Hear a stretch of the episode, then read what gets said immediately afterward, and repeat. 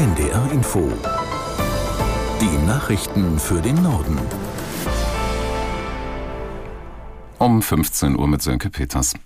Israel meldet die bisher schwersten Kämpfe mit der Terrororganisation Hamas seit Beginn der Bodenoffensive im Gazastreifen. Das Militär sei in der Stadt Khan Yunis im Süden des Gazastreifens in erbitterte Gefechte verwickelt, so ein Armeesprecher. Die Stadt sei von israelischen Soldaten eingekesselt. Aus Tel Aviv Christoph Kitzler.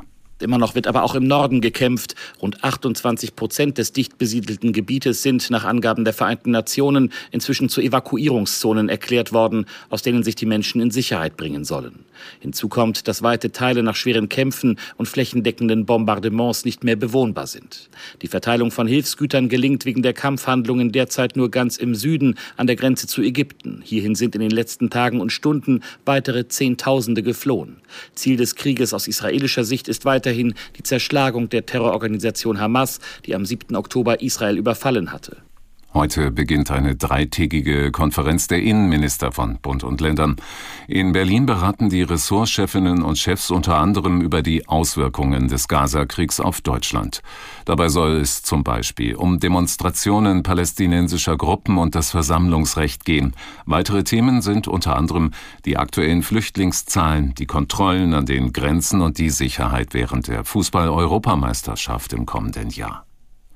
Ein weltweiter Ausstieg aus Kohle, Öl und Gas zum Schutz des Klimas ist weiter nicht absehbar. Bei der Weltklimakonferenz in Dubai gibt es bei diesem zentralen Punkt kaum Annäherung.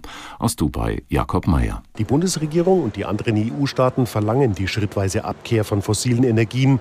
Saudi-Arabien und andere Ölförderländer sind dagegen. Immerhin haben sich inzwischen rund zwei Drittel der Teilnehmerstaaten beim Gipfel hinter die Forderung gestellt, die installierte Leistung erneuerbarer Energien bis 2030 zu verdreifachen. Der Chef des UN-Klimasekretariats, das den Gipfel organisiert, Simon Steele, forderte die Weltgemeinschaft auf, ein ehrgeiziges Ergebnis anzupeilen, um Leben zu retten und im Kampf gegen die Erderwärmung das 1,5 Grad Ziel in Reichweite zu halten. Die Konferenz müsse einen Hochgeschwindigkeitszug bereitstellen, um den Klimaschutz zu beschleunigen, erklärte Steele. Knapp drei Monate nach der Farbattacke auf das Brandenburger Tor durch Klimaschützer sind die Reinigungsarbeiten erfolgreich beendet worden.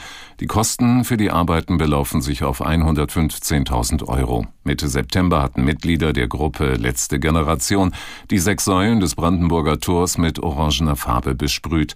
14 Aktivisten wurden festgenommen. Das Geld für die Reinigung will der Berliner Senat von den Tätern zurückbekommen. Nach den gewaltsamen Vorfällen im Fußball-Zweitliga-Derby zwischen Hannover 96 und Eintracht Braunschweig wollen die Vereine und das niedersächsische Innenministerium die Ereignisse zusammen aufarbeiten. Am Vormittag haben sich alle Seiten zu ersten Gesprächen getroffen. Aus Osnabrück sagt Tide Tillinger, was bei den Gesprächen herausgekommen ist. Viele gute Absichten. Klar ist allen Szenen wie Anfang November, als in der Arena am Maschsee in Hannover Unmengen Feuerwerkskörper flogen und sogar ganze Sitzreihen es Verletzte gab und insgesamt 150.000 Euro Sachschaden, sollen sich nicht wiederholen. Ein Patentrezept hat aber niemand in der Tasche. Innenministerin Daniela Behrens hofft, auch mit Ihnen ins Gespräch kommen zu können. Nicole Kumpis, Präsidentin von Eintracht Braunschweig, gibt sich da optimistisch. Hannovers Clubchef Martin Kind eher skeptisch. Jetzt werden alle Seiten Ideen sammeln und sich dann nach dem Rückspiel im April in Braunschweig wieder treffen. Ein Wolf aus der Region Hannover darf doch nicht geschossen werden. Das Verwaltungsgericht kippte eine zweite von der Region Hannover erteilte Abschussgenehmigung. Die Kammer gab damit dem Eilantrag einer Umweltorganisation statt. Die Richter sahen keinen Grund für die Annahme, dass der Wolf künftig noch weitere Weidetiere töten könnte. Das Tier hatte unter anderem das Pony von EU-Kommissionspräsidentin von der Leyen gerissen. Das waren die Nachrichten.